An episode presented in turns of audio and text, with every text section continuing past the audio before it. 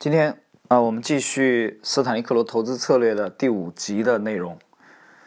那么第五集呢，斯坦利克罗谈的呃，主要是谈他对这个《孙子兵法》啊，对交易的啊，在交易当中的应用啊，他对《孙子兵法》非常的推崇啊。我们来看一看他是如何看待这部中国古代的兵书啊，对交易者的啊交易的实战当中的应用的啊，他的解读。啊，一个美国人有两本书，我曾一再阅读，至少每本阅读有五次之多。第一本就是一个股票交易者的回忆录，书中描述了交易策略，并且对杰西·利弗莫尔进行了探讨。很显然，利弗莫尔对于该书的任何一位读者都不再陌生了。另外一本书就是孙子所著的《孙子兵法》，该书较利弗莫尔而言更为深奥难懂。这部著作是两千五百年前的一位富有传奇色彩的中国将军所著。这本书最初是作为战场之胜的论文而做的。如果你只从字面上阅读该书，会发现这本书中的故事是关于武装的军队、火攻、古老的兵器以及两千年前的战役对策的。但是，人们现在阅读并在世界范围内加以研究的这部著作的意义，早已超过其最初创作时的。意图和目的，《孙子兵法》可称得上是当代最具影响的有关策略方面的著作。在过去的两千年里，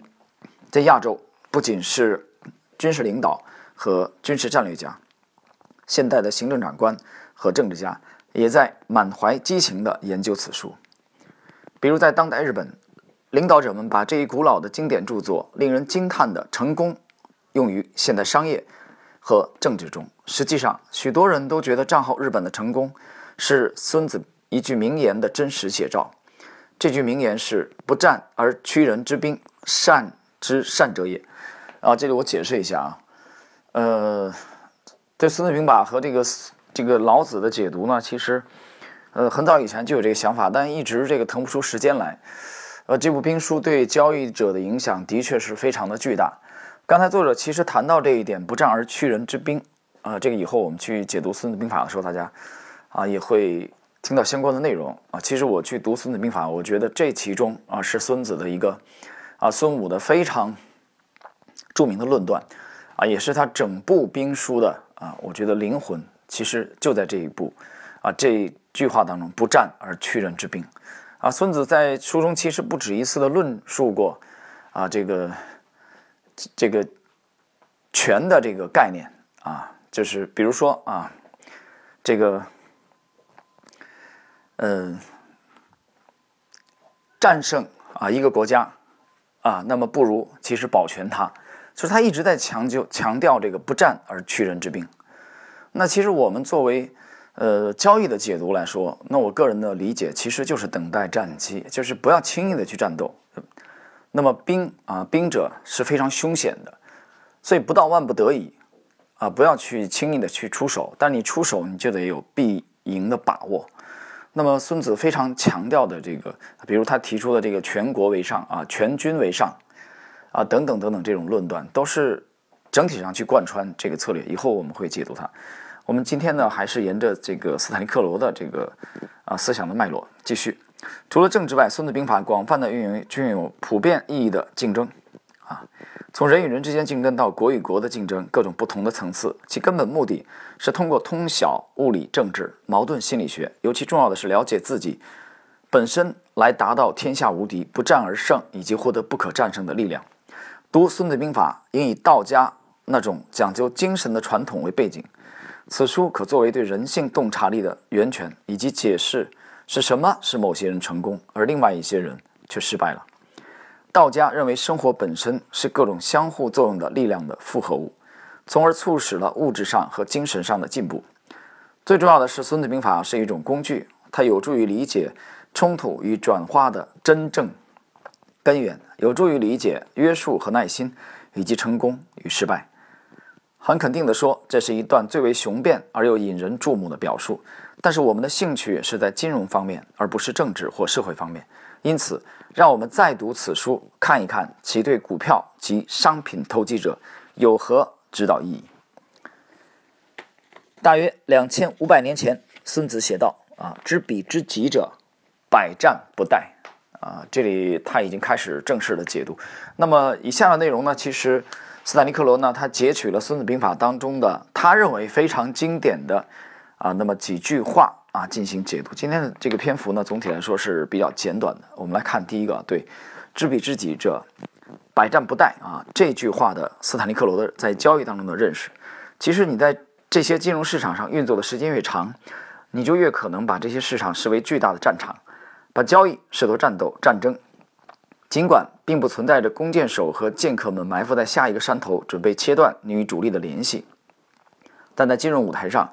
你会发现自己处在一种抑郁的啊，这个异域就是啊，抑是这个异同的异，郁呢是地狱的域。也就是抑郁，简单的解释就是不是你的这个区域啊，不是那个抑郁症的抑郁。好，我们继续。不友好的环境中，其中有许多参与者随时准备把你同你的资金与自信心分离开来，因此你必须对市场有一个全面的了解，具有相当水平的经验只是整个战斗的一部分。你还应不断回想自己的行为，以便从以前的各种战斗中汲取。有价值的经验教训。事实上，单就把市场看成战场这一描述来看，也进一步证实了人们对引用《孙子兵法》的信赖程度。正如孙子所说：“你必须知己。”而这一点在金融投机中是再重要不过的了。啊，这里我们解读一下，这这里它知彼，这个彼其实指的就是市场啊，market。那么这个市场就是比，那么己呢就是自己。啊，有人说，那我对自己还不知吗？啊，未必。你去读杰西·利弗莫尔的传记啊，和他的本人的著述《大作手操盘术》，他都很多次在强调，呃，其实最大的你最大的敌人就是你自己。啊，其实人呢，很首先是没有战胜自己。那么这里边斯坦利克罗强调的知彼是市场，啊，你对这个市场的了解；己是自己，对自己的弱点，对自己以前的交交割啊，自己以前的这些交易的。啊，弱点和长处的了解，这是你想百战不殆的先决条件。好了，我们进入他解读的《孙子兵法》的第二句话。孙子曰：“夫未战而妙算者胜，啊，得算多也；未战而妙算不胜者，得算少也。多算胜，少算不胜。”你是否注意到这样一个事实？当你稍微提前准备建立或对冲头寸时，如果这一行为是建立在谣言、传说，或小道消息上，较那种事先估测所知道的事情的每一个方面，并把决定建立在对所有因素细致入微的研究上的情形而言，成功的可能性要小得多。当然，在我自己的交易中，我已经注意到了这一事实。这里边这句话呢，其实谈到了一个算，啊，得算多也。这个夫未战而妙算胜者，未战而妙算不胜者，得算少也。多算胜，少算不胜。其实这个指的还是，呃，我们就对交易而言，那么这个指的还是在这个仓位啊建立之前的你整体的交易的这种啊规划和计划，交易的计划，而不是这个莽撞的交易。我在其实这个之前读到这个他去研究这个其他投资投资大师的时候，其实读到过这句话，就先交易再判断啊，这个我觉得是非常滑稽的。呃，那有人向我提也提出这个问题来，他说你怎么看这句话？就先交易再说啊，先进场啊，期货来说先开仓啊，管它多空呢，先干了再说，干完了再研究。而且这其中还有不止一位这样的做的很出色的大师。呃，我怎么理解这个事情？我是这样认为的，这个这种所谓的先交易然后再研究，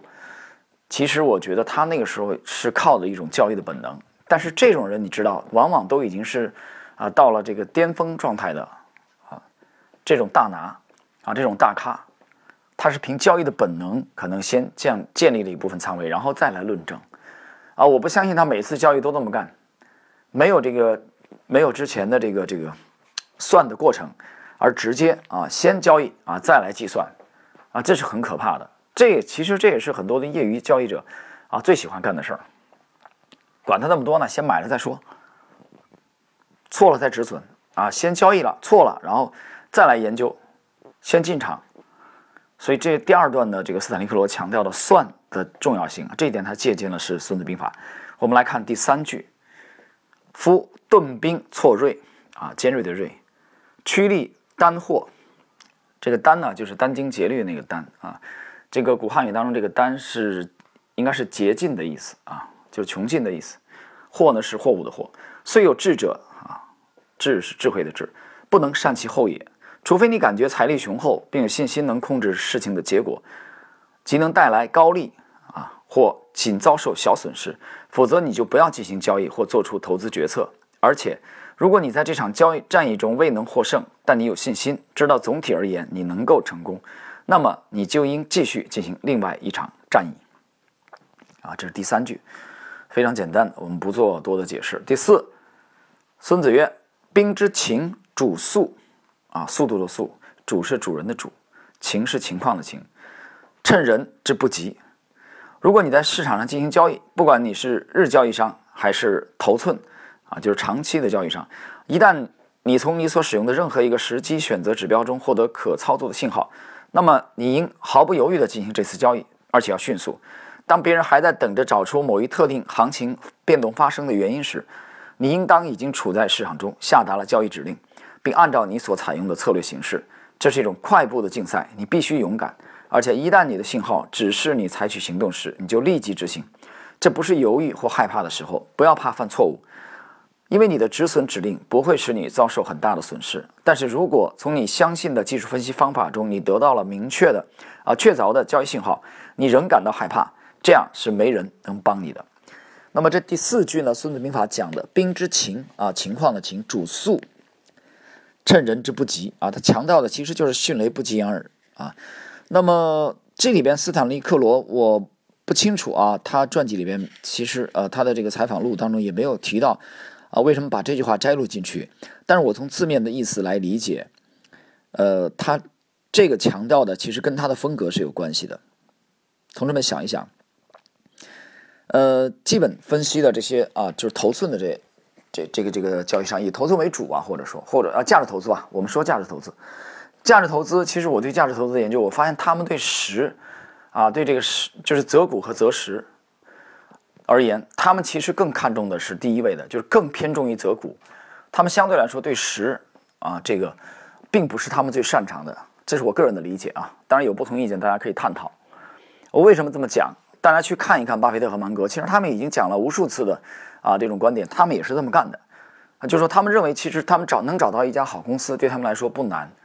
啊，就是如果现在市面上市场当中有这样的标的的话，但是难的是什么？就是他们也可以快速的对这公司进行一个较为合理的估值，但是难最难的是他们很难事先知道啊，当他们入场以后，市场过多久以后把这个公司的啊估值恢恢复到它合理的这个市值当中去，也就是说，他找到一个好的交易的标的不难。难的是时间，对时间的把握。所以择时而言，对基本分析的价值投资者而言，其实我个人认为啊，是他们的短板，不是某一个人的短板。我觉得是这种风格的短板。听懂了吗？就相对于趋势投资者而言，价值投资者更看重的是择股。所以我这样两类一对比，你就知道，它是无非就两大类嘛。那有时候还有算命的啊，那你去弄嘛，那这属于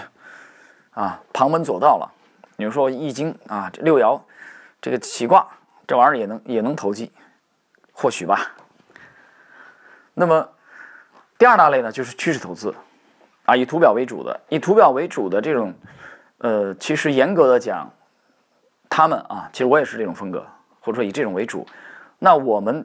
就是这个这个这个门派的啊，这个派别的话，其实我们更看重的是择时，相对来说啊。这择时最重要，为什么呢？你你就非常讲究介入点啊，无论是买还是卖，相对来说，那我们对标的其实并不对具体的个股而言，并不是特别的呃在乎，因为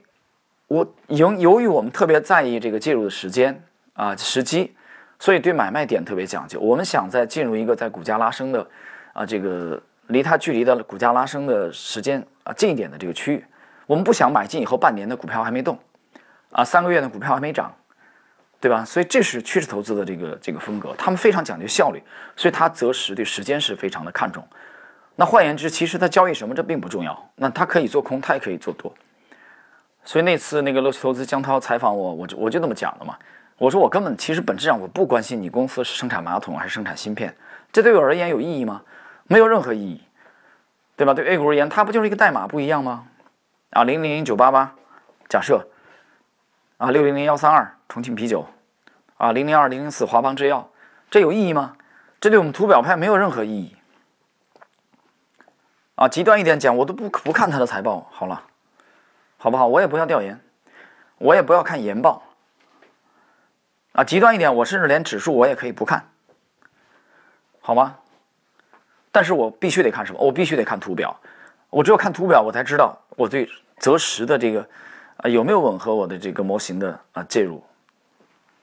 所以我们对时间更看重。相对而言，我们觉得择股这个对趋势跟踪的这个这个派别来说，并不是特别重要。所以这两大类投资风格的区别啊，我们在这里呃结合这个兵之情主速，趁人之不及啊来讲一下它们的区别，加深大家理解。好，第五，孙子曰：“故杀敌者，怒也；取敌之利者，啊，利益的利，祸也。每当我经历一场艰难而漫长的战役，而我的决策又很聪明啊，或说很幸运，我常常讲给自己一些能带来满足感的有形物品。这可能是一次比较特殊的晚餐，或像最近我从自己赢得的一场高利交易中买了一架。”我向往已久的照相机，这一策略的最集中表现，恐怕要算下面这件事了。当我持有的巨大的铜的多头头寸，在经历了长达九个月的市场涨跌之后，最终胜利时、盈利时，我买了一艘漂亮的四十六英尺内燃机发动的帆船。当最终结清该头寸并一次性支付帆船买价时，我的满足感真是不胜言表的啊！那么。这个是斯坦利克罗啊，他喜欢一笔交易以后啊，给自己啊发一些奖品。那么《孙子兵法》这里面讲的是啊，是从敌人啊手中取得的这个利益。但其实对交易者而言，敌人是什么呢？其实这里边指的啊，这个对面的这个研究的这个笔啊，敌人也好，其实主要主要是市场。当然，相当一部分是交易者自己，还有就是市场啊，对手嘛，你对手在市场里面，只不过你不认识而已啊。那么利弗莫尔怎么干呢？利弗莫尔这个时候呢，其实，啊，他他喜欢把自己关在这个房间里，从这个从仓库里提出来那个真实的钱，啊，然后呢，提现金出来，他有那种存在感。当然那时候还没有支付宝啊，没有微信，啊，没有电子货币，没有加密货币，啊，他把现钞提出来，啊，然后用现钞来消费，来奖励自己。所以你从这个细节来看到，其实斯坦利克罗受杰西·利弗莫尔的影响真是非常之大啊！我想，我不知道他走路姿势是不是在都在模仿杰西·利弗莫尔。好，我们看第六啊，这个进入今天这一集的最后的部分了。孙子曰：“防患于未然，防微杜渐。”当你仍在进行纸上交易并准备你的策略时，在你安静安全的办公室里计划的金融战役是更容易的。整个战役的每一方面。都应加以研究和估算。如果价格上涨，如果价格下跌，应该做些什么？在哪方面以及怎样增加头寸？啊，在哪方面以及怎样减少头寸的规模？如果所持头寸变得不利，你是立即解除该头寸，或者你会再次进入市场持有反方向的头寸。交易的这些以及其他啊许多方面，都应在巨大的金融风险形成之前提前分析并估算出来。提前在纸面上做这些分析是很容易的，但一旦你承担了责任、投入了资金和自我，这些要做起来就相当困难了。呃，这个其实讲的是，我觉得这一点其实类似于那个多算胜啊，少算不胜的那种防患于未然。也呃，这个就是在交易之前，实际上你要做好这个交易的策略的准备了。比如上号的问题，这里面牵扯到资金分配的问题啊，牵扯到这个止损。呃，就是仓位保护的问题。好，这个我们进入这个今天这一集的啊，今天这一集的最后的两条的内容啊，倒数第二条。孙子曰：“强身而不为其所困，养心而不为其所扰，干扰的扰；处事而不为其所侵，侵侵略的侵啊，侵害的侵；谋事而不为其所患啊，患得患失那个患。一般，除非。”无论从心理还是从身体上，我们都感觉很好时，我们进行交易是不能达到最佳效果的。一个人处于近乎最佳状态时，并不是最好的。交易成功就如同体育竞技、音乐演奏或棋类比赛要取得成功一样，需要一个人达到心理和体力上的最佳状态，注意力集中以及有约束能力。如果你不具备上述条件，你应当清楚，在此情形下，你应处在市场之外，直到你清楚的知道你已经达到了自己的最佳状态。同样，不要让外界影响干扰你交易上的注意力。有一篇介绍我交易方式的文章，曾提到我有一次竟忽略了在我的办公楼举行的消防训练。事实是，当时我完全被市场上所展开的惊动人心的交易事件所吸引，猜测着我对各种不同的市场上发生的事件的可能反应。那么，从孙子的这句话的解读呢？其实，在交易当中，我们应该注意的问题啊，我觉得这个除了这个斯坦利克罗的解释以外，我觉得我可以谈一下之前。啊，读利弗莫尔的这个传记的时候啊的一些呃想法，就是利弗莫尔其实介绍过他的其中一个经验，我觉得跟这个其实大家可以参考。也就是比如说，当家庭遭受了这个重大变故啊，比如说你身体特别疲劳啊，比如说你的婚婚姻出了这个状况等等等等这些啊，对你个人的影响巨大的这些事件发生的时候啊，那么在这些期间其实是不太呃适合于你做出重大的投资决策。啊，或者说开展重大的交易的，因为这个时候呢，其实人是人的这个这个状态啊，整体的状态并不是处于一个啊最佳的状态，所以这种状态进行交易的话啊，其实呃相对来说是不是很有利的这种状态，所以我觉得可以结合到今天的倒数这第二点。好了，今天的最后一点啊，《孙子兵法》的最后一点应该是第第八条吧？我们看一下，孙子曰：“故善用兵者，避其锐气，尖锐的锐。”积其惰归啊，懒惰的惰，此治气者也。以治待乱啊，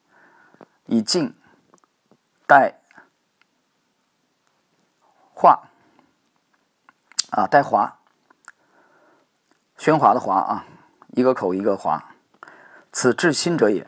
与此相应，我要讲一下利弗莫尔曾描述过的一件事：他的一位自命不凡的交易伙伴决定从。其市场利润中为其女友买一件皮外套，他连续几次遭受损失之后，另一个人接受了这一挑战，并试图赚得这件外套，但他也同样失败了。最后，这一群人中的其他人也都这样尝试，但他们都遭受了同样的命运，并最终放弃了这项计划。总的结果是，这件价值两千美元的外套总共花费了他们大约四四万美元，而且到了最后。这件外套仍未能买成，靠推测就能赚钱并不容易。但是，当你以一种有防备的、超然的以及完全的注意来取得这一想得到的东西时，就会相当可行的。如果你想得到乐趣、过得高兴，做点别的什么事。但一旦你在市场上操作时，一定要严肃认真，按逻辑办事。最后，孙子还告诉我们要保持客观，以冷静的态度估计事物情形，以及经过认真计划的行动所具有的。优势啊，那么这个第八条呢，这个斯坦利克罗是把它作为了他对《孙子兵法》啊这部兵书研究的啊最后一点啊，这里边谈到了啊孙子强调的以治代乱，